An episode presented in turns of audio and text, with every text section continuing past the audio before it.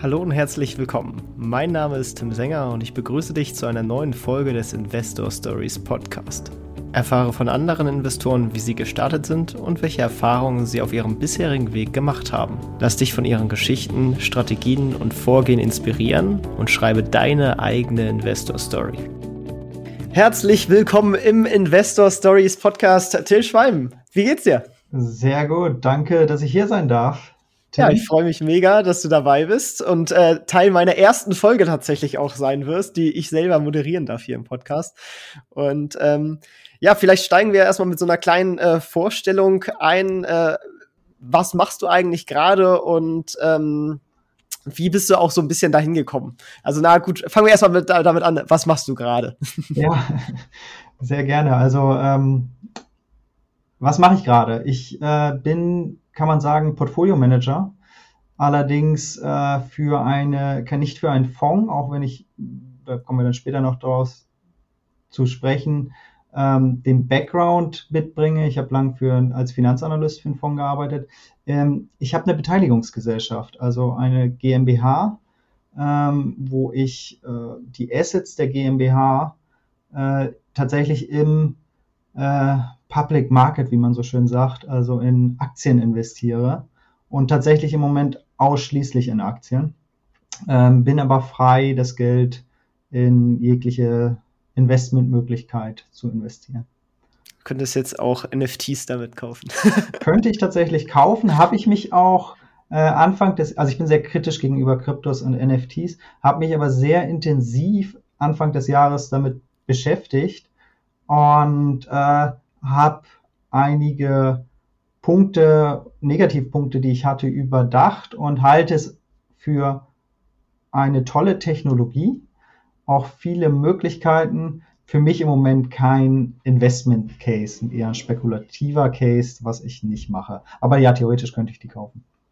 Dann schauen wir doch mal, was du kaufst und äh, womit, also wie bist du quasi überhaupt an das Thema Finanzen und Investieren rangegangen? Also wie bist du dazu gekommen und was war dann dein erstes Investment? Ja, ähm, mein aller, also du willst jetzt wirklich so den, den, den, das allererste, absoluten, den absoluten Startpunkt. Den, genau. Mein allererstes Investment habe ich nicht selber entschieden. Ähm, das war die Telekom-Aktie. Und zwar, als man die als zeichnen konnte, hat mein Vater damals ähm, einfach meinen Namen benutzt, um sozusagen mehr Anteile zu kriegen.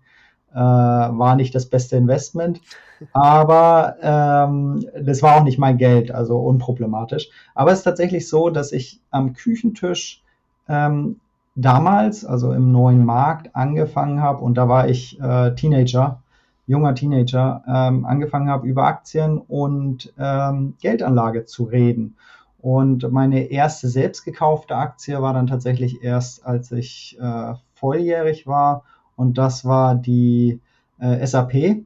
Und dazu eine spannende Anekdote. Ich habe 2018 ein Buch veröffentlicht und gekauft habe ich SAP äh, 2006, 7 war das. Ich habe es damals genau ausgerechnet und mein, die gesamte Performance, die ich sozusagen mit allen Trades und was auch immer über die Jahreszeit gemacht habe, hätte ich es einfach in SAP gelassen, äh, hätte ich genau das gleiche Ergebnis erwirtschaftet, als mit all der Arbeit, die ich mir sozusagen dann im Laufe der, und das war 2018, also dann zwölf Jahre, äh, gemacht habe.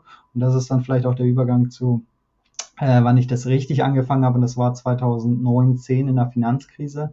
Ähm, da ist ein bisschen ein, ein, ein, trauriger Hintergrund. 2007 ist meine Mutter verstorben und ich habe ähm, relativ viel Geld für einen Anfang 20-Jährigen geerbt und habe dann studiert an der Wirtschaftsuniversität in der Schweiz, St. Gallen. Und dann kam diese, die, die Finanzkrise und ähm, damals war so der Tenor tatsächlich, bricht unser gesamtes Wirtschaftssystem und Finanzsystem zusammen. Und ähm, ich jetzt mit Anfang 20, das ganze Leben noch vor mir, studierend, habe gesagt, nein. Es war die einzige sozusagen ähm, tatsächlich Finanzüberlegung, die ich damals angestellt habe. Nein, es bricht nicht zusammen. Und wenn es nicht zusammenbricht, kannst du ja einfach Aktien kaufen. Und das habe ich gemacht und das ist natürlich dann ähm, im, äh, relativ im Tief gewesen. Ähm, ich habe auch einen Investmentclub mit zwei Kommilitonen zusammen, die sozusagen diesen gleichen einfachen Gedanken hatten, ähm, gegründet. Und das ist sehr gut gelaufen. Da habe ich sehr, ähm, sehr viel, also das, das, das Vermögen, was ich geerbt habe, habe ich wirklich verdreifacht und äh, konnte dann auch die Jahre immer gut davon, selbst als Student in der Schweiz leben. Ähm, und habe gleichzeitig einen Investmentclub gegründet mit diesen zwei Kommilitonen, habe ich ja gesagt. Und daraus ist dann auch der, also die Passion ein bisschen entstanden und äh, auch mein Job hergekommen. Also ich habe dann, als ich mit dem Studium fertig war, 2014, habe ich äh, mich initiativ bei einigen äh, Fonds beworben und da muss man vielleicht noch dazu sagen, also es hat sich so in der Zeit dieses Investmentclubs ähm, eigentlich herausgebildet, dass ich ein Value-Investor bin.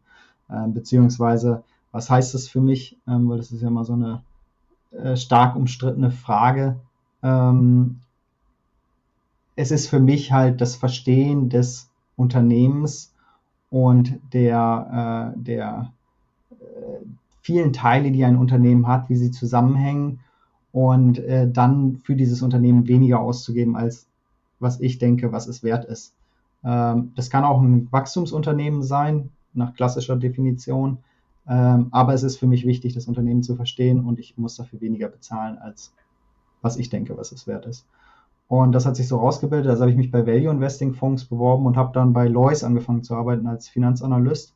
Da auch äh, viereinhalb Jahre gearbeitet und mich dann Anfang 2019 ähm, selbstständig gemacht mit dieser Beteiligungsgesellschaft, wo ich das äh, Geld von ähm, einem ganz kleinen Kreis von Investoren, die mich da sozusagen gesiedet haben, die äh, die GmbH mit Geld ausgestattet habe, investiere. Und da stehe ich heute. Ja, da kommen wir auch gleich nochmal im Genauen drauf zu sprechen. Was mich jetzt nochmal interessieren würde, als du da zur Finanzkrise in den Markt gegangen bist, hast du da einfach breit reingegriffen oder bist du halt auch schon sehr Value-Investing-mäßig analytisch da rangegangen und hast da bestimmte Titel gezielt ausgewählt? Ich habe tatsächlich Stockpicking gemacht, also ich habe keinen ETF gekauft, auch wenn das immer eine Überlegung war, aber es fand ich zu langweilig, muss man sagen.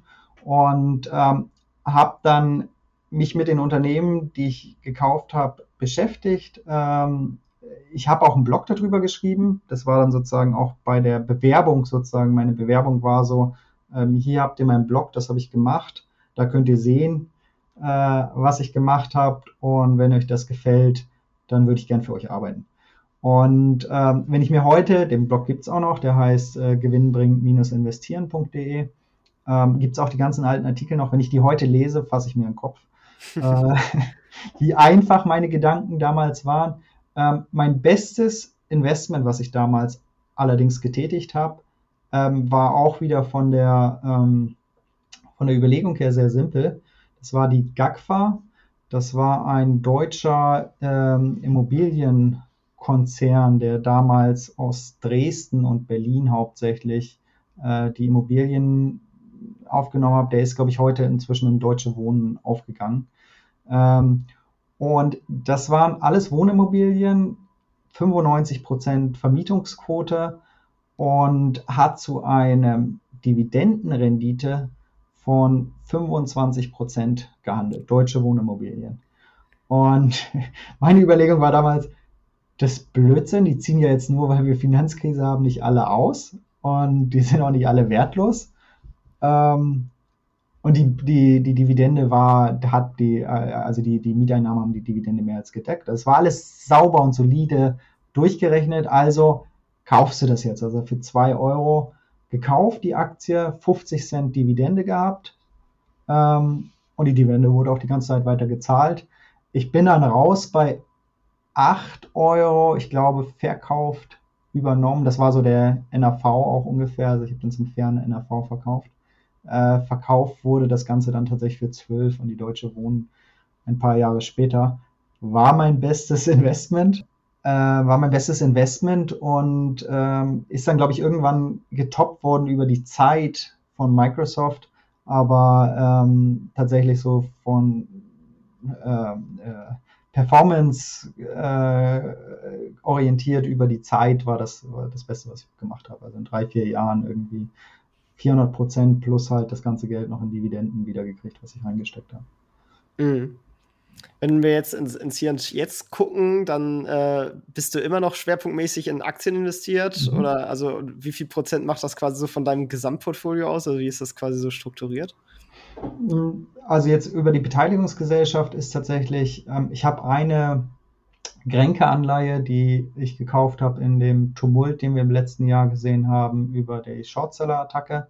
Ist aber eine Sondersituation, würde ich jetzt nicht als klassisches Anleiheninvestment äh, betrachten, sondern es war tatsächlich, die habe ich in diesem ähm, Abverkauf von, von der Shortseller-Attacke gekauft. Ist noch im Portfolio drin, handelt jetzt wieder bei 100, wird rausfliegen, sobald ich ein, eine Alternative habe. Im Moment habe ich aber immer noch ein bisschen Kasse auch tatsächlich. Und der Rest ist tatsächlich, also der, der aktiv allokierte Part ist 100% Aktien.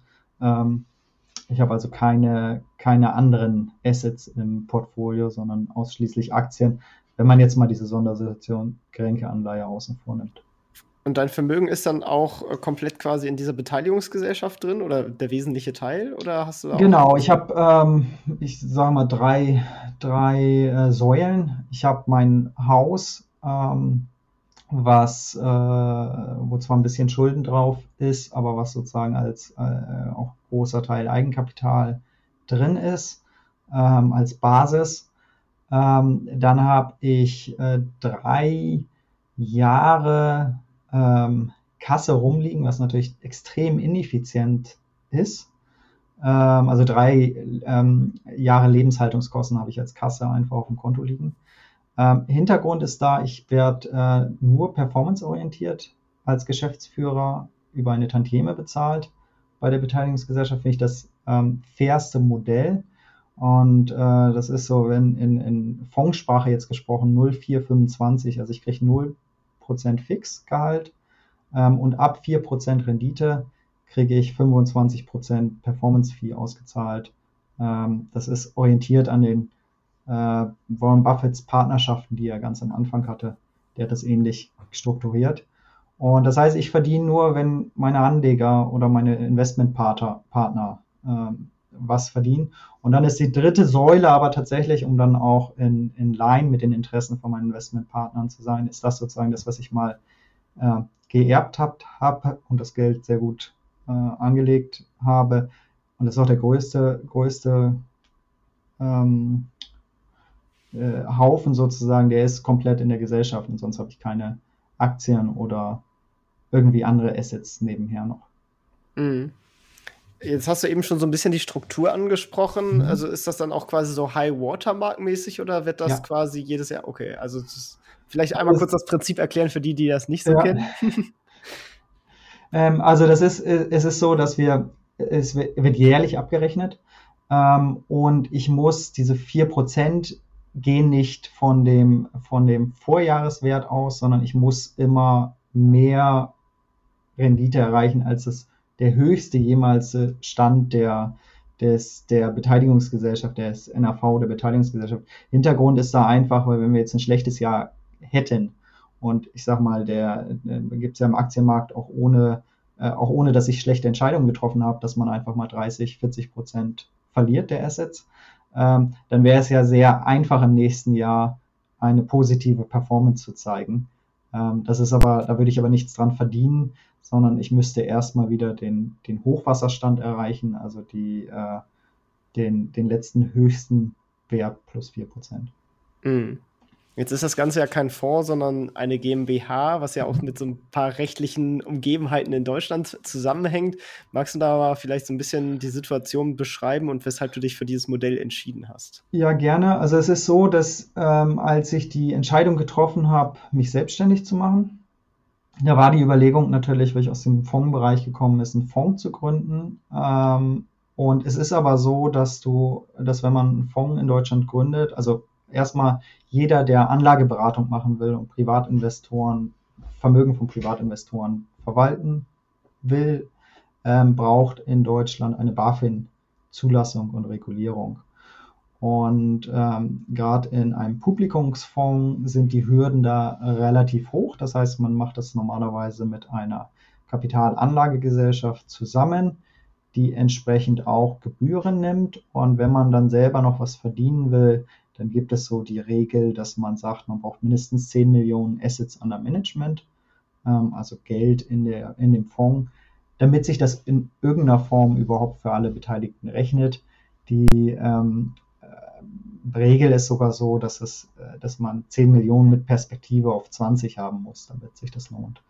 Und äh, das ist natürlich für jemanden, der ganz am Anfang steht in dem Bereich recht schwierig, ähm, da so viel Geld einzusammeln. Das war auch für mich klar, dass das nicht passieren wird.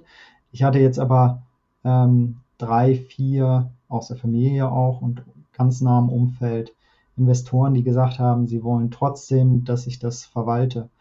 Und dann gibt es in ähm, Deutschland die Möglichkeit, eine, früher hieß es Spardosen GmbH, ähm, also eine GmbH zu gründen, weil tatsächlich Aktiengewinne größtenteils innerhalb der GmbH steuerfrei sind.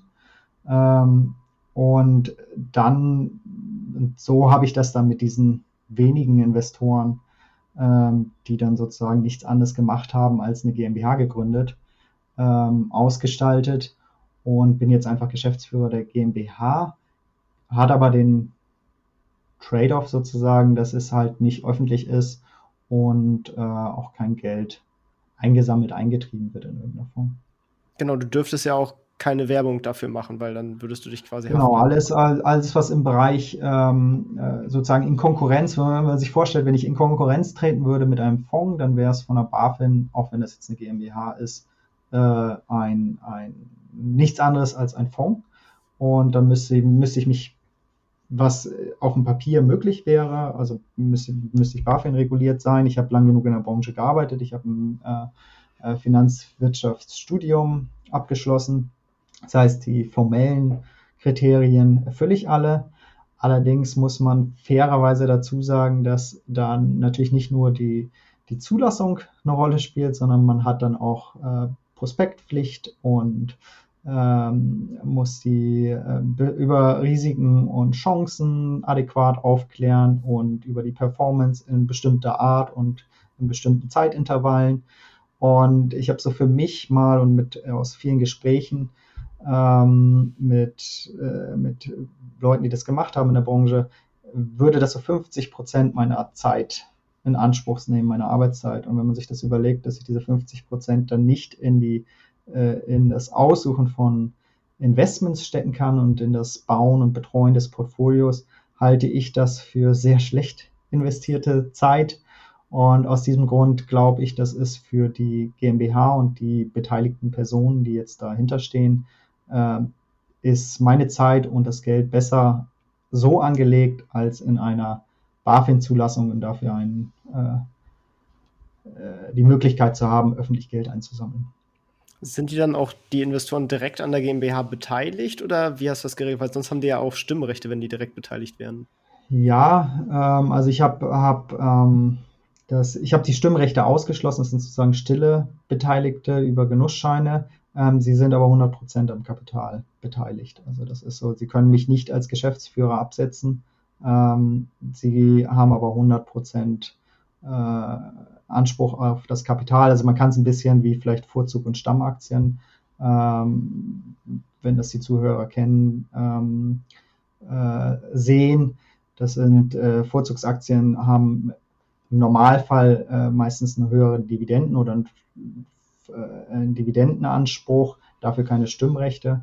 Und die Stammaktien haben die Stimmrechte und ich bin sozusagen der Besitzer der Stammrechte der GmbH, also des GmbH-Kapitals. Und über Genussscheine äh, sind meine Investorenpartner äh, die Vorzugsaktionäre, die äh, an der Performance voll beteiligt sind, aber quasi nichts zu sagen haben. und wie hast du die gefunden? Also, weil das finde ich, ist auch für mich persönlich immer eine, eine, spannende Sache. Wie, wie findet man überhaupt die Investoren? War es hauptsächlich bei dir Familie und Friends oder? Ja, also die FFF, Family, Fans und Fools, Fools. wie man so schön sagt. Ähm, wobei es jetzt in dem Fall nur Family und Friends waren und das waren alles Leute, die mich vorher äh, mehrfach angesprochen haben. Alles ähm, Leute mit einem gewissen Vermögensstand ähm, und selber auch Aktienbeteiligungen, die äh, wissen, äh, auf was sie sich sozusagen mit dieser GmbH einlassen. Ähm, weil, und das ist so jetzt eine Erfahrung, die ich im letzten Jahr vor allen Dingen gemacht habe, ähm, im Bereich äh, äh, Vermögensverwaltung und Fondsmanagement äh, ist es extrem wertvoll, seine Investoren richtig auszusuchen. Das heißt, die richtigen Investoren zu haben, die deine Strategie auch mittragen, ähm, die auch in schlechten Zeiten, was ja im letzten Jahr kurzzeitig der Fall gewesen war, also das Jahr ist dann sehr positiv ausgegangen, ähm, aber es war ja nicht absehbar über die Zeit, äh, ruhig bleiben und hinter einem stehen bleiben, weil nichts ist anstrengender als jemanden äh, regelmäßig zu überzeugen zu müssen, äh, bei dir investiert zu bleiben. Ähm, und das ist auch falsch. Also jemand, der entscheidet, bei dir zu investieren, der sollte nicht überredet werden müssen in gewisser Weise, sondern der sollte an das, an die Idee, an die Strategie ähm, verstehen und dann auch glauben für die Zukunft und dann durch alle Höhen und Tiefen mit einem zusammengehen. Und äh, das erleichtert meinen Job extrem, äh, weil ich nicht äh, irgendjemanden bespaßen muss. Ich mache mal die witzige Anekdote, dass ich im letzten Jahr im März, Ende März, einen Anruf hatte von den besagten Investorenpartnern. Und da habe ich gedacht, okay, den, der kriegt jetzt Panik, kalte Füße. Also hätte ich auch nachvollzogen irgendwo, wenn die Märkte irgendwie knapp an minus 40 schrammen. Äh, der fragt jetzt, was Sache ist und was los ist. Und dann war die Frage nach einem, äh, nach einer WKN für ein MSC World äh, ETF, mit dem ich drei Monate vorher habe ich mit ihm darüber gesprochen und da war, hat er überlegt, sozusagen, was man so machen, noch machen kann. Und dann habe ich ihm gesagt, ja, Märkte sind ja relativ hoch und ähm, aber wenn es dann mal runtergehen sollte, dann sollte man, könnte man ja auch einfach in den Markt breit investieren. Man muss ja keine Einzel, man muss ja nicht das machen, was ich mache. Es gibt ja viele Strategien, die zum Erfolg führen. Und gerade für Privatinvestoren oder Investoren, die sich nicht täglich mit äh, Unternehmen beschäftigen wollen und tief in die Materie einsteigen wollen, ist ein ETF aus meiner Sicht der günstigste und beste Weg, wenn man nicht jemanden hat, dem man wirklich vertraut, dieses, die, die, die Einzelauswahl zu machen. Ähm, ja, das hat ich ihm gesagt und äh, dann wollte er nur wissen, was, der, was die WKN ist, um zu investieren. Da habe ich gedacht, also perfekt, also einen besseren Investor kann man nicht haben oder bessere Investoren als meine Investoren kann man nicht haben. Die sind am alle entspannt geschlafen ähm, und äh, einer hat sogar angefangen, äh, in der tiefsten Corona-Krise nachzukaufen. Ähm, ja, und das ist dann sehr entspannt einfach als, als Portfolio-Manager. Aber die können dir das relativ schnell rausziehen oder hast du halt Nein, auch eine längere Kündigungsfrist? Gar nicht. Ja, okay. Ähm, also ist eigentlich das Geld fix in mir gebunden. Was ich auch spannend finde von der Überlegung her, weil das in der Branche ist es nicht, ähm, war auch vorher ein Gedanke, den ich nicht so hatte. Ähm, Guy Spear hat das mal in seinem Buch, äh, heißt glaube ich, äh, Value Walk oder Wanderjahre eines Value Investors, irgendwie so. Wir können das vielleicht verlinken. Ähm, noch anschließend. Und er hat das ganz schön gesagt, dass man sich sehr viel Gedanken über die Struktur machen sollte des, des Investments-Vehicles, das man hat. Und wenn man sich jetzt überlegt, was ist denn so der, wenn man eine, ein, ein, eine Unternehmensbeteiligung eingeht, dann kann ich auch dich mal, jetzt drehe ich das mal um, frage ich dich mal, was ist denn so ein Horizont, den man eigentlich haben sollte, um sich an einem Unternehmen mitzubeteiligen? Ja, also ich würde natürlich sagen, für immer. ja, aber ist aber eine gute Antwort. Bis zehn Jahre sollte man schon mindestens mitbringen. Genau, also Aktien und Aktien sind Unternehmensbeteiligung. Also wenn man jetzt eine Aktie kauft, sollte man doch eigentlich den Horizont haben, um da irgendwie was zu realisieren in der, in, in der Entwicklung. Ich sage mal von mindestens drei Jahren, also drei bis fünf Jahre. Das ist so mein, mein kurzer Anlagehorizont. Das sind drei bis fünf Jahre. Und wenn das jetzt die Idee ist, ein Aktieninvestment einzugehen, wieso muss dann der Aktienfonds täglich handelbar sein? Weil dann sollte ja auch die Investmententscheidung in einen Aktienfonds eigentlich drei bis fünf Jahre oder länger sein, weil letztendlich sind das Unternehmensbeteiligungen. Bei Immobilienfonds ist das auch oft der Fall. Da sagt man, gehen sind, halt nicht so schnell zu liquidieren. Also müssen wir das irgendwie ähm, äh, äh, schließen oder längerfristig machen. Und bei Aktienfonds gibt es das eigentlich nicht, aber für den Portfolio Manager ist es doch viel ähm, besser zu sagen, ich bin jetzt inline mit meinem eigentlichen Investment oder meine Investoren sind inline mit meinem Investmenthorizont und gerade so Phasen wie Corona äh, wird mir das Geld nicht abgezogen. Ich muss keine Notverkäufe machen. Ähm, mir fließen die Assets nicht ab und ich drücke nicht noch in den Markt rein, wo ich eigentlich kaufen will. Und ähm, meine Struktur ermöglicht mir jetzt sehr frei zu agieren und sehr frei das Portfolio aufzubauen, äh, was man in einem öffentlichen Portfolio so in der Form nicht hat. Da hat man täglich Zu- und Abflüsse und muss eigentlich täglich, kann man eigentlich jemanden einstellen, der nichts anderes macht als Liquiditätsmanagement, äh, der sich gar nicht ums Portfolio kümmert, sondern der eigentlich nur gucken muss, oh, muss ich heute verkaufen, weil Investoren Geld abziehen oder äh, oh, die Kasse wird zu groß, äh, ich muss jetzt irgendwie nachkaufen. Ähm, und das ja auch in Phasen, wo ich vielleicht gar nicht kaufen möchte, weil mir die Märkte insgesamt eigentlich zu hoch sind. Und das ist so spannend eigentlich, dass es nicht zusammenpasst aus meiner Sicht in, in der Finanzbranche, die äh, ich möchte alles täglich und ständig handelbar haben. Ähm, auch die Neo-Broker, die jetzt kommen, die sagen, ja, 24-7 muss eigentlich handelbar sein.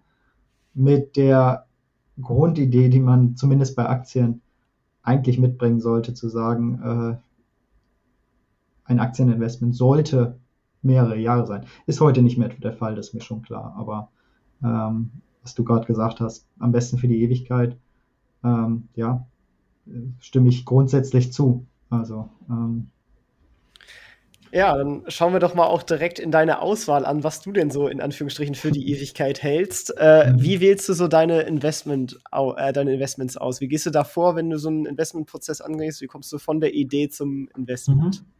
Also erstmal, ähm, ich mache das seit, seit 10, 12 Jahren. Das heißt, ich habe eine sehr große Backlist, nenne ich das mal, um aus der, äh, aus der äh, Bücher äh, oder Content Producer Sprache zu kommen. Mein Vater war Verleger. Also ich habe eine große Backlist, viele Watchlists, wo Unternehmen drauf sind, die ich mir schon mal angeguckt habe, die ich zu bestimmten Kursen äh, hätte attraktiv gefunden, diese Kurse aber vielleicht nie erreicht waren.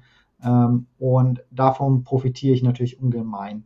Ähm, ich habe so die Regel mal irgendwann aufgestellt, dass ich mir, und das war dann meine Zeit als Finanzanalyst, das war natürlich cool, weil ich ähm, bezahlt wurde für das, was ich eh gerne mache und äh, mir unglaublich viele Unternehmen angucken konnte, ähm, aber gar keine Investmententscheidung. Also es hat positiv und negativ sein. Ich muss nicht die Investmententscheidung treffen, aber ich konnte mich viel angucken.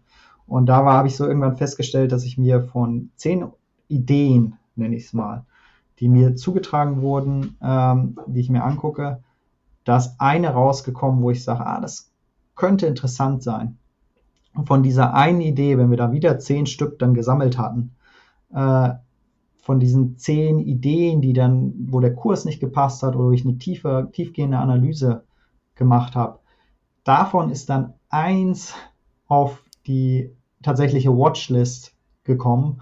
Und von einer Watchlist, von die ich so pflege, wo ich sage, da bin ich firm mit den Unternehmen, das ist, schwankt so zwischen 60 und 80 Unternehmen, würde ich sagen. Ähm, da fallen manchmal welche raus, die ich mir dann sehr lange nicht angeguckt habe, kommen immer mal wieder ein, zwei dazu aus diesem Prozess.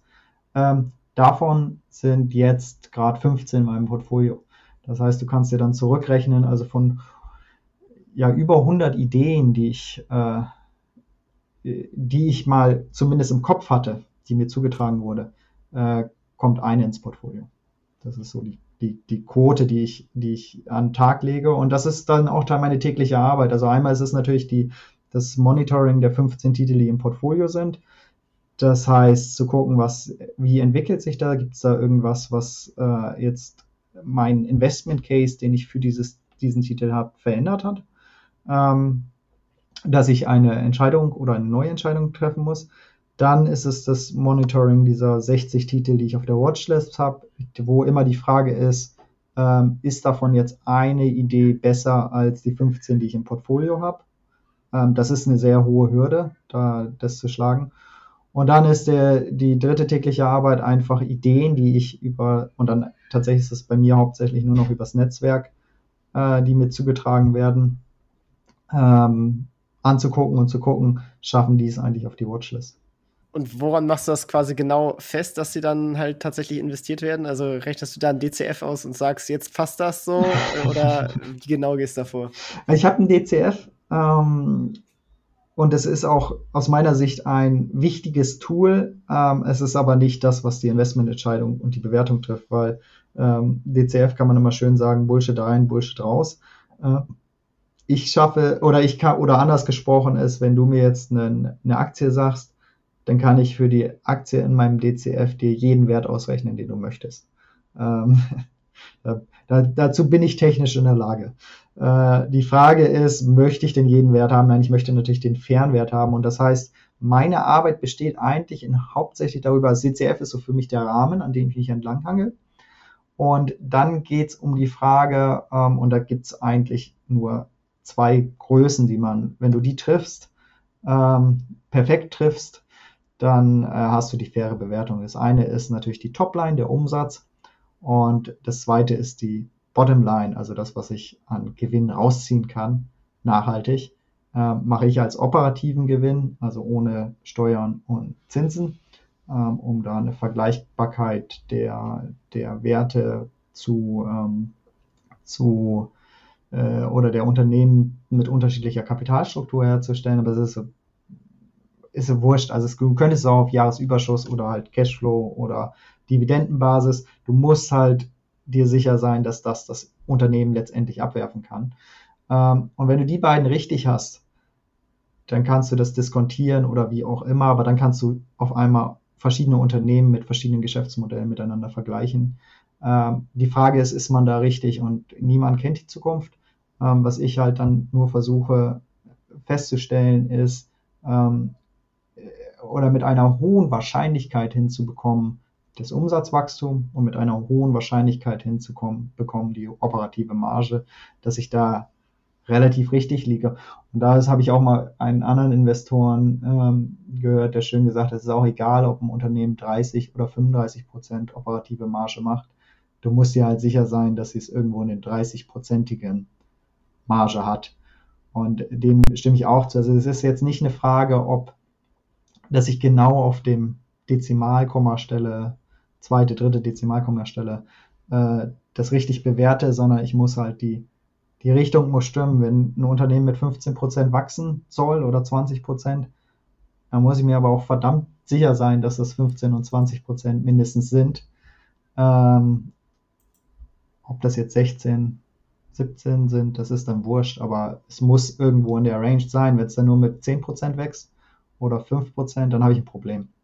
Ähm, und das ist sozusagen dann meine tägliche Aufgabe, einfach zu überlegen, kann ich das Wachstum, was ich jetzt für fünf, zehn Jahre annehme, kann ich mir sehr sicher sein, dass das Unternehmen das erreicht.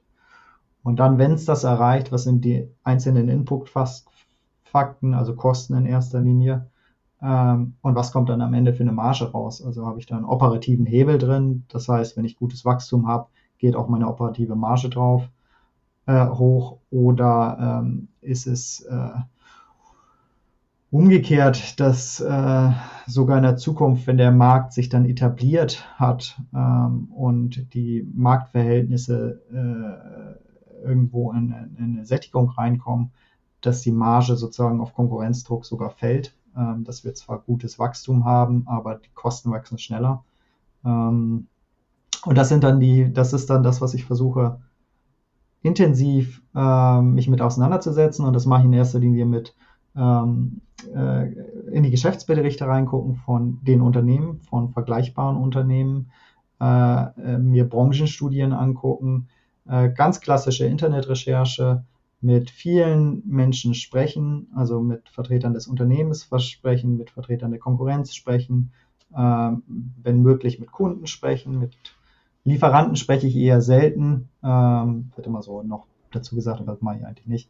Ähm, und das ist so dann die, das, was ich den ganzen Tag, Tag mache. Also meine Tochter hat mal gesagt, Papa, du machst doch nichts anderes als telefonieren und lesen und das trifft auf den Punkt. Also Ah, das ist meine ein paar Arbeit. Mausklicks.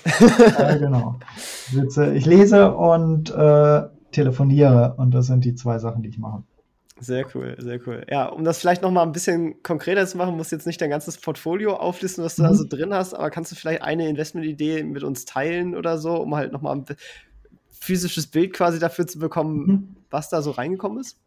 Genau, also was ich, wo ich, ich, ich weil es einfach dann von der, also es gibt so, ähm, ich könnte jetzt einen sehr positiven Case auf äh, zeigen, um sozusagen anzugeben. Ähm, das wäre als Tapeten, ähm, Kreation Tapeten. Das ist ein Tapetenhersteller aus Deutschland, sehr kleiner Nebenwert, nicht beobachtet von irgendjemandem. Und äh, der hatte so den, oder das ist ein, ist ein fallender Markt, ähm, aber man kann es eigentlich sehr schön vorhersehen ähm, in gewissem Rahmen. Und die sind 2019 eigentlich, haben die Gegenwind von drei Seiten gekriegt und mein Case war dann letztendlich, ähm, und die drei Seiten waren, ähm, es gab einmal in, in, in Westeuropa, ähm, es, äh, es, sind Tapeten nicht mehr in. Ähm, und statt die ganze Wohnung zu tapezieren, tapeziert man nur noch irgendwie eine Szenewand und das ist schlecht für die Tapetenhersteller, weil es ein Auslastungsgeschäft. Das heißt, du willst lieber viel Volumen als etwas teurere äh, mit wenig Volumen. Das war das Problem eins. Das zweite ist, Russland ist der größte Tapetenmarkt und äh, das war Krim-Annexion und äh, die ganzen ähm, äh, Beschränkungen von, von Europa gegenüber Russland. Das heißt, der russische Rubel ist auch abgewertet und die hatten sozusagen Probleme mit ihrem Russlandgeschäft. Und das dritte Problem ist gewesen, 2019 hat die Wirtschaft geboomt und ähm, Tapeten ist tatsächlich ein äh, antizyklisches Geschäft. Also wenn, das, wenn die Wirtschaft boomt, dann machen die Leute neue Dächer und neue Küchen, was teuer ist, ähm, renovieren. Und wenn, wenn, wenn wir, wenn es konjunkturell schlecht läuft und man was verändern will in der Wohnung, dann tapeziert man, weil es günstig ist. Und das heißt, es läuft in äh, wirtschaftlich schlechten Phasen, läuft Tapeten tatsächlich besser als in wirtschaftlich guten Lagen. Ist eher Renovierungsgeschäft als Neubaugeschäft. Also das sind so viele Faktoren. Also es waren aber die drei Seiten, drei Seiten Gegenwind. Und ich habe gesagt, in fünf Jahren, ich weiß nicht was, aber eine dieser Gegenwinde wird sich auflösen. Und äh, die hat eine Nettokasse. Äh, das Unternehmen wird diese fünf Jahre überleben. Und wenn sich das auflöst, dann sieht der Multiple auf einmal, und das, was ich gekauft habe, war, äh, war es ein 3-4er KGV sozusagen auf normalisierte Renditen habe ich gesagt, gut, das ist ein Dreier, Vierer KGV, dann sollte sich das eigentlich mindestens verdoppeln. Ähm, und äh, dann ist jetzt im letzten Jahr eigentlich genau das eingetreten, dass wir Corona hatten. Also anders als von mir erwartet, aber du hast ähm, eine, eine äh, einmal dieses, dieses Cocooning gehabt, dass die Leute auf einmal zu Hause angefangen haben zu renovieren und zu Hause sitzen. Und davon hat das Tapetengeschäft dann extrem profitiert. Ich stempel es jetzt mal ab, mein Case des äh, schlechten Wirtschaftszyklus, auch wenn die, wenn, wenn die Wirtschaft ja gar nicht schlecht gelaufen ist, aber in erster Linie, weil so viel Geld in den Markt gepumpt war. Äh, man muss sagen, real ist natürlich stand viel still, was die Leute Sorgen bereitet haben und wo die Leute dann unter Umständen nicht bereit waren, äh, äh, so viel auszugeben, beziehungsweise sie wollten ihr Haus verschönern. Naja, lange Rede, kurzer Sinn. Also dieses Ding war weg. Und ähm, Ars Kreation hat dann ein herausragendes Jahr jetzt gehabt und der Aktienkurs hat sich mehr als äh, verdoppelt zu dem Kurs, wo ich eingestiegen bin. Und ich bin dann raus. Also das mache ich dann auch. Also ich nicht für die Ewigkeit, ist kein Titel für die Ewigkeit, sondern es ist ein Titel, wenn es das nächste Mal wieder schlecht läuft, bei denen kann man wieder einsteigen, äh, wenn sie dann noch so, so solide von der Bilanz sind. Sehr gut gelaufen, aber jetzt, das wollte ich ja eigentlich nicht erzählen, sondern ich wollte den Rollercoaster erzählen. Der Rollercoaster dieses Jahr war für mich Discovery, ähm, früher Discovery Communications, heute Discovery Inc., bekannt in Deutschland durch Eurosport und Sender wie D-Max, machen, nennt sich Scripted Reality TV, ist aus meiner Sicht der profitabelste Fernseh-Content-Sender der Welt. Wenn du dir anguckst, was du an Kosten reinstecken musst und an Rendite rauskriegst, viel profitabler als äh, Netflix, Disney und all die Super-Blockbuster, die natürlich als Einzelblockbuster viel mehr einspielen, aber auch viel, viel mehr kosten und damit der Return on Investment nicht so gut ist, wie wenn du eine günstige Scripted Reality TV Show machst. Und mein Case, ich bin eingestiegen 2019, war damals, dass ähm, es gibt in den USA ähm, den Begriff Cord Cutting, der so viel bedeutet, wie die Leute gucken eigentlich kein Fernsehen mehr und ähm, kündigen ihr Kabelfernsehen, weil sie halt übers Internet und Netflix Serien gucken. Und ähm, Discovery hat eigene Fernsehkanäle. Sie haben nicht selber die, die, die, äh, den Kabelkanal. Also wenn man es jetzt in, ähm, ganz, um es plastisch zu beschreiben, in Deutschland ähm, Unity Media oder Vodafone, wo man halt das Kabelfernsehen mit kaufen kann. Die sind eigentlich die Kabelnetzbesitzer und die haben dann im Basispaket 30 Sender und dann kann man sagen, ich möchte aber das äh, Discovery-Paket dazu buchen und dann kriegt man Discovery Channel, D-Max und so weiter als Kanäle dazu und dann verdient Discovery da an Geld und an der Werbung, die über die Kanäle ausgespielt wird. Es ist aber kein klassischer ähm, Kabelkanal aus meiner Sicht, sondern es ist eher ein Content Producer, eine, jemand, der, wo es eigentlich egal ist, ähm, wer das ausstrahlt oder wie das ausgestrahlt wird, ob es jetzt die Kabelkanäle, da kommen sie historisch her sind, wie Vodafone und so weiter, oder, und das war meine These, äh, das über Netflix oder Amazon und sie haben damals gestartet mit äh, Amazon Prime, dass man das auch dazu buchen konnte für 5 Euro im äh, Monat, konnte man dann Discovery Channel dazu buchen oder Eurosport-Kanal dazu buchen. In Deutschland war mal eine Zeit lang die Freitagsspiele, haben denen gehört, Bundesliga, da konnte man sich die Bundesliga-Freitagsspiele über Amazon nur angucken. Das war aber letztendlich Discovery. Ähm, und meine These war, und die wurden halt behandelt wie die Kabelkonzerne, also bewertet wie die Kabelkonzerne und wurde gesagt, ja, die wird in fünf bis zehn Jahren sind die irrelevant, weil alle nur noch über, äh, übers, äh, über Streaming-Anbieter, alles noch über Streaming-Anbieter läuft. Und meine These, die besteht auch heute noch, ist, ja, aber die besitzen den Content, die Inhalte. Und äh, die haben sogar die größte Content Library, also die größte Backlist der Welt über 200.000 Stunden Fernsehmaterial.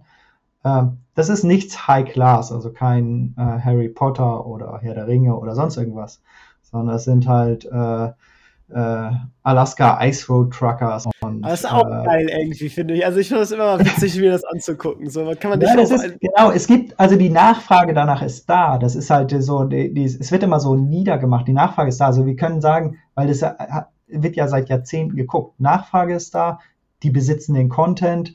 Und jetzt ist nur die Frage, wie kriege ich den Content zum Kunden? Und da wurde halt gesagt, ja, über Kabel funktioniert es nicht mehr und deswegen ist diese Firma tot. Und meine These war, ja, aber eigentlich ist der Wert der Firma doch der Inhalt und wie es letztendlich ausgestrahlt wird. Das kann Discovery herzlich egal sein.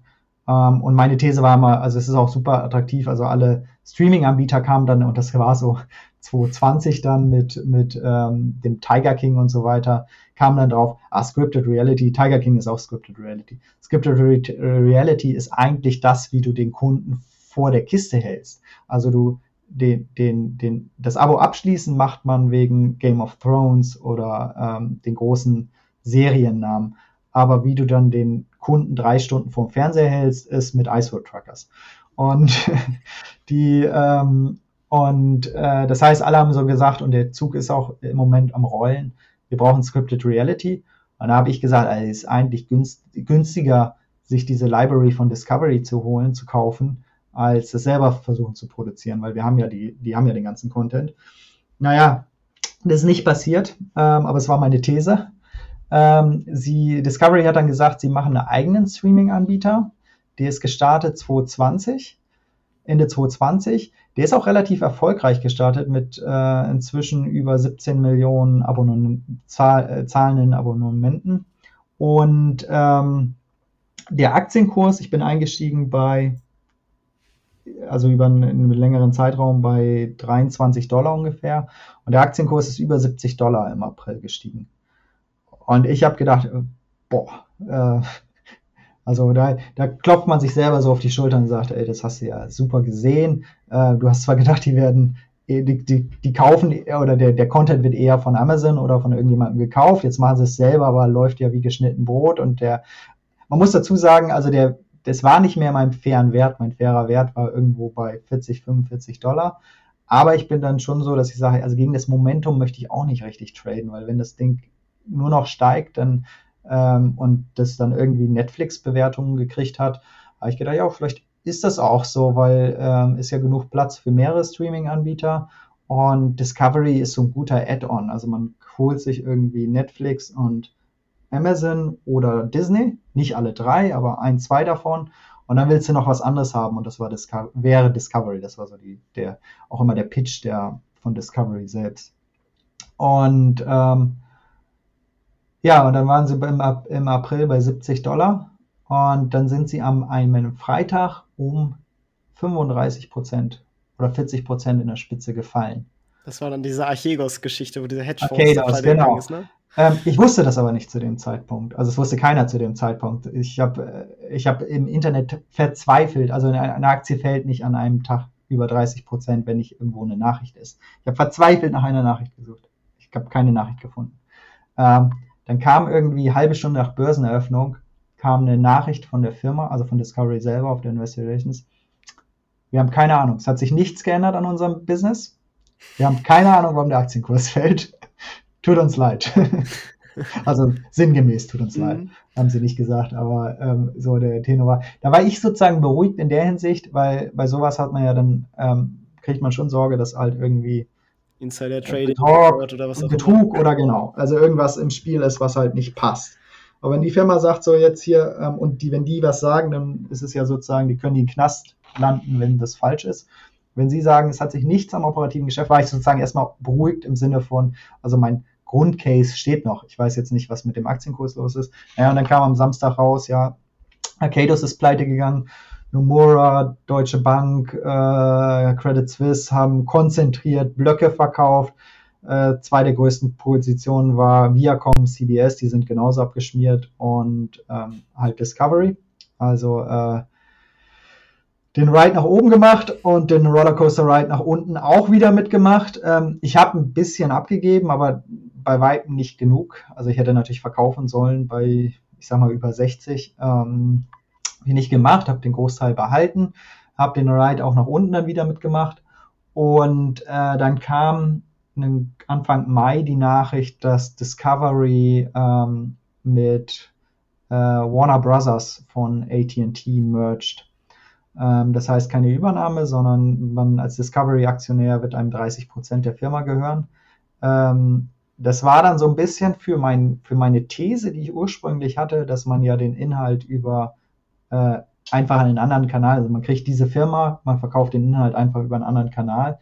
Ähm, der ist tot gewesen in dem Moment, weil in dem Moment ist man mit Warner Brothers zusammen, das ist dann Harry Potter und Co., ähm, ist man nichts anderes als ein Konkurrent von Netflix, Amazon und Disney Plus. Das heißt, man ist jetzt die Nummer 4. Warner Discovery wird die Firma heißen, aber man ist eins zu eins Konkurrent mit den anderen drei großen. Und für mich ist ähm, Amazon der Gesetzte, weil es halt ähm, durch das Bundling einfach Sinn macht, für jeden Haushalt einen Amazon Prime Account zu haben, so hart das klingt. Ähm, und dann kann man sich überlegen, wenn man eine Familie ist, holt man sich wahrscheinlich eher Disney, das ist deren Pitch. Äh, wenn man coole Serien haben will, holt man sich wahrscheinlich eher Netflix, das ist deren Pitch. Ja, und dann hast du zwei Streaming-Anbieter, die du im Haushalt schon hast, Amazon und einen der anderen beiden, und dann sollst du jetzt noch Warner Brothers unterschreiben oder Warner Discovery unterschreiben. Finde ich schwieriger als Case, als zu sagen, ähm, ich, äh, die verkaufen einfach ihren Inhalt an einen der Streaming-Anbieter. Und da bin ich im Moment am Punkt dran, wo ich, ich finde die Aktie, also sie ist dann noch weiter gefallen, sie steht jetzt bei 28 Dollar ungefähr, also um 30 rum, sage ich mal. Ähm, ich bin immer noch gut im Plus. Natürlich weit entfernt von den Höchstkursen. Ich finde sie, mein Ursprungspitch war ja fairer Wert 45. Ähm, sehe ich auch immer noch so. Also ich finde sie eher günstig zu dem Kurs, wo sie jetzt steht. Im Moment ist halt viel Marktmusik drin, weil äh, es so einen Wechsel an Investoren gibt und ähm, dann äh, prophezeit wird, also gerade die äh, Warner Bros. wird von AT&T abgespaltet und AT&T ist so ein klassischer Dividendentitel, äh, Rentnerportfolio-Titel. Ähm, und die werden dann Warner Discovery ähm, ähm, Portfolio von einem Tag auf den anderen sehen. Und da wird so gesagt, ja, dann verkaufen die das alles. Den Pitch mache ich nicht 100% mit, weil das ist ja vorher bekannt und dann werden da auch Fonds bereitstehen, die das abnehmen, äh, wenn das nur ein bisschen drunter ist. Ähm, aber äh, also lange Rede, kurzer Sinn, ich habe eine ziemlich volatile Phase hinter mir. Ähm, mein Case ist nicht oder geht im Moment nicht aus. Ich habe immer noch den Wert, also diese Content Library. Ähm, ich habe ein neues Beast, Warner Discovery. Ähm, und da bin ich im Moment dran, das jetzt neu zu verstehen. Ich habe noch nicht ähm, agiert groß. Ähm, man muss dazu sagen, es ist eine meiner größten Positionen. Also es ist auch heiß. Ich bin mir relativ sicher, dass ich den Wert, den ich da habe, den habe ich. Also weil ich diese äh, die ISO-Truckers haben einen gewissen Wert. Äh, wie, wie, ich den, ähm, wie ich den amortisiere, das ist halt die Frage. Und im Moment sieht es jetzt halt so aus, dass der, dass der Case ist, ich amortisiere das als eigenen Streaming-Anbieter, der in direkter Konkurrenz zu Disney und Netflix steht, was schwierig wird, aber man muss dann sehen, was möglich ist. Also ähm, Warner Brothers ist der, der Streaming-Anbieter HBO Max. Äh, der ist die klare Nummer vier hinter Amazon, äh, Netflix und Disney. Äh, vor allen anderen Paramount Plus und weil wie sie sonst alle heißen, Apple äh, TV. Apple ist irgendwie der schlechteste, habe ich immer das Gefühl. Also ich habe das auch mal das Probe-Abo, aber da ist keinen. Ich kenne keinen Abonnementen, der dafür zahlt. Ich kenne nur Leute, die sagen, ja, ich habe es halt, weil ich das Gerät gekauft habe. Ähm, wenn das Jahr, wenn der Jahr, wenn der, wenn das Gratis-Jahr um ist, werde ich es nicht mehr gucken. Ich habe es oder dann noch besser, ich habe es mir einmal angeguckt Es gibt auch original nur einen richtig guten Film, den ich da für mich drauf gefunden habe. Das ist so eine Story über so einen schwarzen Banker, der quasi eine Bank und so ein Immobilienbusiness in den USA hochgezogen hat. Also das ist wirklich sehr gut. Also das Film, ist tatsächlich, äh, wo Apple so viel so richtig und so gut macht, ähm, verstehe ich deren Positionierung und deren äh, was sie da eigentlich versuchen. Also nein, man könnte vielleicht sagen, das ist auch das Bundling. Also du machst es halt in Kombination mit dem Gerät, in Kombination mit allem. Da muss der Content ja trotzdem irgendwie da sein. Und ich habe halt das Gefühl, der Content ist halt so meh. ja, deswegen ist es auch in meiner Konkurrenzanalyse kommt es nicht vor, weil im Moment in der Form, wie Apple das präsentiert, ist es keine Konkurrenz für die anderen. Ja. Also ist, ja. ja. spannend. Also äh, auf jeden Fall ein cooler Einblick in den Case und äh, wie das da weitergeht. Ähm, Jetzt würde ich da noch mal auf ein paar generellere Fragen kommen. Mhm. Was würdest du denn so als deinen größten Fehler beim Investieren bezeichnen? Mein größten Fehler, ich habe meine schöne eine, äh, ähm, dreiteilige Serie gemacht, meine drei größten Investmentfehler als Einzelfehler. Äh, Und ähm, das ist äh, meistens äh, oder zusammengefasst, den größten Fehler, den man haben kann, ist zu überzeugt von sich selbst zu sein und zu wenig Demut vor dem Markt zu haben, also zu sicher zu sein, äh, zu sicher richtig zu liegen. Weil das ist vielleicht von all diesen drei Einzelfehlern, die ich da gemacht habe, die kann man alle, wenn man sie in die Quintessenz zusammenfasst, ist es, ich habe gedacht, es stimmt etwas und war so davon überzeugt, dass man mich nicht überzeugen konnte, dass das falsch ist, obwohl mir, also ein Case war Praktika-Anleihe, da habe ich viel Geld mit verloren. Ähm, da hat mir einer genau, äh, habe ich auf meinem Blog, gibt es auch alles nachzulesen, äh, habe ich diesen Anleihe-Case, Praktika-Anleihe-Case gemacht, äh, dass ich selbst in der Pleite kriege ich das Geld, was ich jetzt für die Anleihe bezahle, kriege ich raus. Und da hat mir einer in einem Kommentar drunter geschrieben, eins zu eins, warum das nicht so ist und wo ich es nachlesen kann, warum das nicht so ist. Ich habe das gelesen, ich habe darauf reagiert. also es ist nicht so, dass ich es nicht gesehen hätte, sondern ich habe darauf reagiert und ihm gesagt, nein, ist nicht so. Dann habe ich meinen gesamten Einsatz verloren, weil ich weiter dran festgehalten habe und ähm, letztendlich der, der, die, der, der Fehler war sozusagen, ich habe gesagt, die äh, wenn ich, wenn ich all die, ähm, den, den, den, die Waren im, in den Praktikamärkten, wenn ich die für 30 Prozent verkaufen kann, reicht das aus, um meine Anleihe zu 30 Prozent zu bedienen. Äh, das heißt, und ich habe zu 30 Prozent ungefähr die Anleihe gekauft. Das heißt, ich kriege selbst, und wenn sie nicht pleite gehen, kriege ich 100 Prozent wieder in zwei Jahren. Ähm, das war der ganze Case, den ich hatte. Und der hat mir reingeschrieben, ja, das ist nicht so, weil die Anleihe ist von der Holding ausgegeben und die Waren und die Immobilien, die sind alle auf einzelnen GmbHs. Kannst du da und da in einem Geschäftsbericht nachlesen. Ähm, war am Anfang meiner Investmentkarriere, aber ich war halt überzeugt, nein, ich muss doch die Waren und das Geld, was aus den Waren verkauft wird, dann das muss, muss doch ein Gläubiger da zustehen und ich bin ähm, war äh, nicht irgendwie nachrangig oder irgendwas, sondern ich stehe auf gleicher Ebene mit allen anderen Gläubigern. Was ich halt nicht verstanden habe und nicht verstehen wollte, äh, ist, dass man auch die Unternehmensstruktur berücksichtigen muss bei diesem Verschuldung. Also wo ist die Verschuldung? Ist sie auf GmbH oder ist sie auf Holding-Ebene? Ist sie auf der operativen Ebene? Wem, wer hat dann Ansprüche? Ähm, gibt dann ein schönes Unternehmen, wo man das auch sehen kann, äh, ein kleines in Deutschland, Defama, die das sehr geschickt machen, Deutsche Frachtmarkt, äh, äh, Defama, Deutsche Frachtmarktzentren oder so heißt es. Ja, stimmt, genau ähm, so. Ja. Ähm, und die machen das auch sehr klug mit, der, mit den Schulden und der Unternehmensstruktur, das kann man richtig mitarbeiten, sozusagen, wie man das macht, um das sicherer für Aktionäre und Anleihen äh, oder für Aktionäre zu machen oder um es im Fall Praktika für die Anleihengeber unsicherer zu machen. Und ähm, da habe ich den ganzen Einsatz verloren, weil ich es einfach, weil ich mich selbst nicht in Frage gestellt habe. Und das ist vielleicht das Schwierigste, dass man sich sicher sein muss in seinem Investment Case. Sehr sicher, wenn man ihn eingeht. Und man stellt sich auch in gewisser Weise gegen den Markt, wenn man sagt, ich weiß jetzt etwas besser oder anders, sehe es anders als der Markt, sonst wäre es nicht fair be falsch bewertet und ich kann keine Überrendite reinkriegen. Und gleichzeitig muss man aber den Demut mitbringen, zu sagen, wenn ich falsch liege, liege ich falsch und dann muss ich das auch akzeptieren und dann kann ich nicht bei meinem Investment Case bleiben und ähm, ich glaube, das lerne ich immer noch. Also ich glaube, ich bin sehr, sehr viel weitergekommen da, aber ich glaube, ich lerne immer noch Demut und mich selbst in Frage zu stellen. Ist auch auf jeden Fall ein wichtiger Punkt. Äh, um jetzt mal die andere Seite zu betrachten, was war oder was würdest du als deinen größten Investitionserfolg bezeichnen?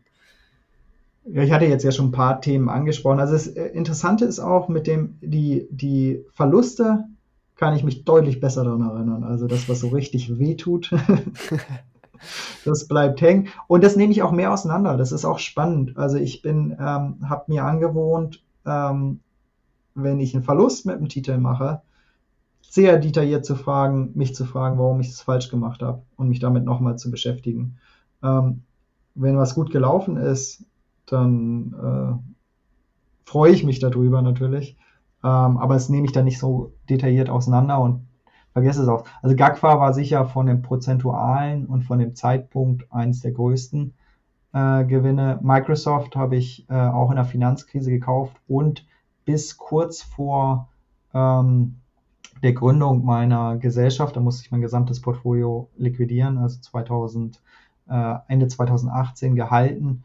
Und das war ein fünf-, sechsfacher mit vor allen Dingen einer sehr großen Position. Also es war sozusagen rein nominell der größte Gewinn, den ich gemacht habe mit einer Position privat.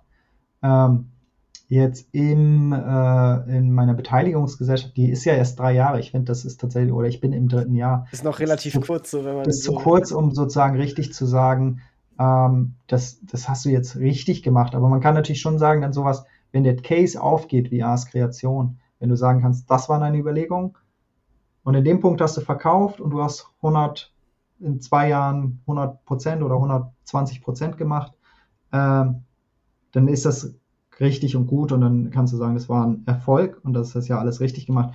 Ich habe ähm, so von der prozentualen her mein größter Gewinn jetzt, der noch drin ist, ist eine Hypoport und eine Motui Online, äh, die sich beide verdreifacht, vierfacht haben zu meinem Einstieg. In jetzt seit 2000, also 2019 eingestiegen und jetzt äh, sozusagen sind noch im Portfolio, habe ich jetzt auch nicht, ähm, finde ich beide nicht günstig, ähm, aber ähm, sie sind jetzt auch noch nicht, also sie sind am Punkten, wo ich öfter ans Verkaufen denke als, als überhaupt ans Nachkaufen gar nicht, aber auch, wo ich öfter mal ans Verkaufen denke, aber noch nicht gemacht, noch nicht realisiert habe. Ähm, das sind so die größten Gewinner im Moment, die ich im Portfolio habe. Ähm, aber erstmal, also jetzt noch keine, nicht, keine Entscheidung zu getroffen habe, was ich mm. weiter, wie ich weiter damit verfahre.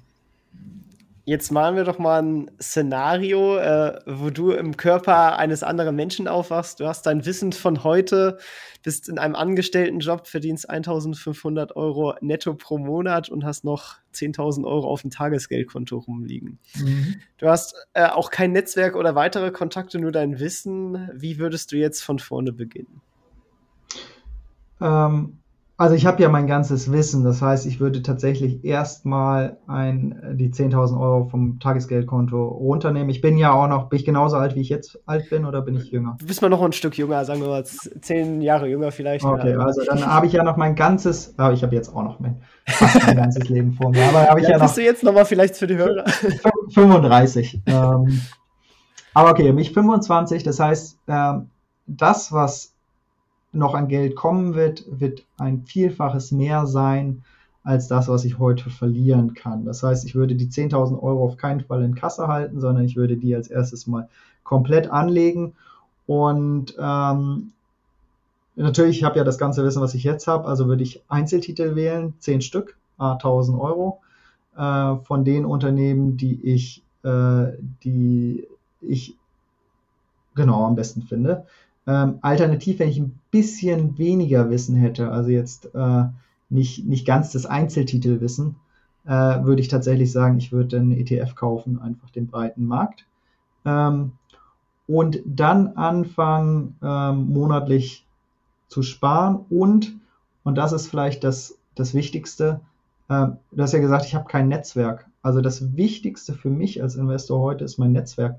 Das heißt, ich würde versuchen, anfangen, mir ein Netzwerk aufzubauen. Ich würde äh, einfach auf äh, mir Podcasts anhören und da auf Kanälen wie diesen äh, mal reinschreiben und Fragen stellen. Ich würde äh, mir Facebook-Gruppen von mir aus auch oder WhatsApp-Gruppen suchen mit gleich Interessierten. Ich würde mir in meiner äh, ähm, Stadt äh, oder meiner Region Gruppen suchen, Börsentreffen, Börsengruppentreffen, äh, wo ich hingehen kann. Ähm, ich bin in einer sehr äh, äh, oder größeren äh, Community Good Investing ähm, vom äh, Freund von uns beiden, äh, Tillmann, der das gegründet hat und betreut, die, äh, wo ich die Treffen in, in, in norddeutschen Raum in Hamburg ähm, jetzt nach Corona das erste Mal in Person Persona, also live äh, organisiert hat. Ähm, und sowas würde ich dann versuchen, daran teilzunehmen und da die Leute zu kontaktieren und einfach ähm, versuchen, da im Austausch zu treten, weil ähm, das, was ich gerade gesagt habe mit der Demut und den Fehlern, ähm, selbst den Fehler in einem Investment Case zu finden, ist äh, sehr, sehr schwer. Also alles, wo äh, ich habe natürlich so eine so so äh, ähm, Abläufe und Fragen, die ich mir zu jedem Investment stelle, aber wenn ich dann den Investment Case habe und investiert bin, den dann von mir selbst aus neu zu hinterfragen, das ist ex eine extreme mentale Herausforderung. Aber das in eine Community reinzugeben, den Investment Case, und dann vom Außenstehenden, der kann einfach sagen, das ist scheiße, Till, das hast du, äh, da hast du komplett falsch gedacht. Viel einfacher, als das für einen selbst ist. Und wenn der das gemacht hat, dann ist es für einen selbst deutlich einfacher, sich auch nochmal in Frage zu stellen. Das heißt, für mich ist die, der, der, der Feedback Loop über die über Community und über meine Investment-Freunde, nenne ich sie mal, ähm, eigentlich das Wichtigste, um besser zu werden und äh, um mein Portfolio besser zu machen und selbst auch ein besserer Investor zu werden. Auf jeden Fall ein wichtiger Punkt. Tillmann ist äh, witzigerweise übernächste Folge auch dabei. Äh, das heißt, schön. darauf kann man sich schon mal freuen. ähm, Dann schon genau. mal schöne Grüße an dieser Stelle. Äh, an, an ihn zurück sozusagen. Genau. Er wird dann aus der Zukunft zurückgrüßen, genau. ähm, top.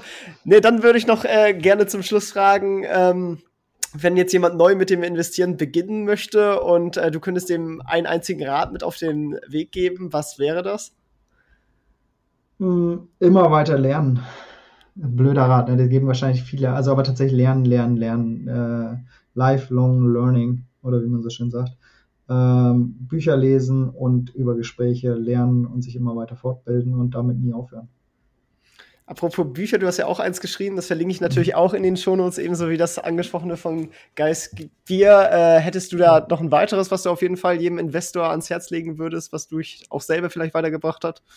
Ich habe es äh, jetzt sehr lange nicht mehr gelesen, aber natürlich habe ich das immer und empfehle es auch immer noch. Also intelligent investieren von ähm, Benjamin Graham, der Klassiker des Value Investings. 80 Jahre alt, aber bringt einem immer noch die Grundlagen aus meiner Sicht am einfachsten und besten bei. Ähm, auch gerade für den Einstieg. Ähm, äh, Regel Nummer eins von Phil Town finde ich sehr gut, weil es noch ein Tick kürzer ist als äh, intelligent investieren, aber auch so die, die wichtigsten Kernelemente des, des Investierens gut abhakt, auch aus den, in den 90ern, also auch ein älteres Buch. Ähm, genau, das sind so die beiden zusätzlichen zu meinem natürlich äh, einfach investieren, Grundlagen eines Value Investors. Das bringt einem, also tatsächlich habe ich das geschrieben für meine Frau, um ihr meinen Job zu erklären. ähm, das heißt, es ist auch für Anfänger geschrieben. Man sollte ein paar äh, Wirtschaftsbegriffe natürlich schon kennen, also wissen, was eine Bilanz ist, was eine Gewinn- und Verlustrechnung ist. Aber ab davon äh, eignet sich es auch gut zum Einstieg, um einfach ein ähm, eine mentales Grundkonstrukt oder Gerüst zu haben, an dem man als Investor arbeitet. Weil es geht nicht nur um die Werkzeuge und Technik, sondern es geht halt auch darum, äh, in den einzelnen Marktphasen nicht in Panik zu verfallen oder nicht in Gier zu verfallen oder wie Warren Buffett das mal gesagt hat, äh, wenn alle Angst haben, muss man gierig sein und wenn alle gierig sind, sollte man eher Angst haben. Und das ist extrem schwierig. und dafür den richtige, das richtige Konstrukt im Kopf aufzubauen. Ja, sehr gut. Ja, äh, echt super viele spannende Einblicke. Äh, wenn man vielleicht noch mehr über dich erfahren möchte oder auch äh, vielleicht dich kontaktieren möchte, um mal was mit dir zu besprechen, äh, wo findet man dich und wie könnte man dich erreichen? Also äh, gerne kontaktieren. Ähm, man findet mich über gewinnbring-investieren.de. Das ist mein Blog. Da findet man alle Zugangsdaten und Kontaktdaten. Ähm, ansonsten ab und zu in Hamburg und immer in Oldenburg. Da lebe ich. Ähm, Genau, und wenn man mich mal treffen will oder sprechen will, einfach gerne E-Mail oder über die Seite halt kurz kontaktieren und mir schreiben. Sehr cool. Ja, dann vielen Dank. Viele spannende Einblicke dabei gewesen. Ich glaube, da konnte auf jeden Fall äh, jeder was mitnehmen. Und äh, ja, hat echt Spaß gemacht. Vielen Dank, dass du dabei warst. Und die letzten Worte, die gehören dir. ja, auch vielen Dank, Tim, äh, hier dabei sein zu dürfen. Ähm, ich glaube, ich habe jetzt das, das meiste gesagt zum Investieren und ich wünsche natürlich allen Zuhörern äh, viel Erfolg und ein glückliches und zufriedenes Leben natürlich. Top. Dann bis zum nächsten Mal. Ciao, ciao. Bis zum nächsten Mal. Tschüss. Das war's auch schon wieder mit dieser Podcast-Folge. Ich danke dir ganz herzlich fürs Zuhören. Wenn dir der Podcast gefallen hat, würde ich mich sehr freuen, wenn du ihn mit einer Bewertung auf iTunes unterstützt. Außerdem möchte ich dich gerne dazu einladen, der Investor Stories Community auf Facebook beizutreten. Hier hast du einen Austausch mit Gleichgesinnten und professionellen Investoren, die selber ihren Weg in die Freiheit der Finanzen gegangen sind und von ihnen kannst du lernen oder auch selber andere Leute bereichern und zudem ist dort Feedback zum Podcast immer willkommen. Um ganz schnell dorthin zu gelangen, kannst du auch einfach investor-stories.de slash community eingeben. Ich freue mich, wenn du auch beim nächsten Mal wieder dabei bist. In diesem Sinne, alles Gute, dein Tim.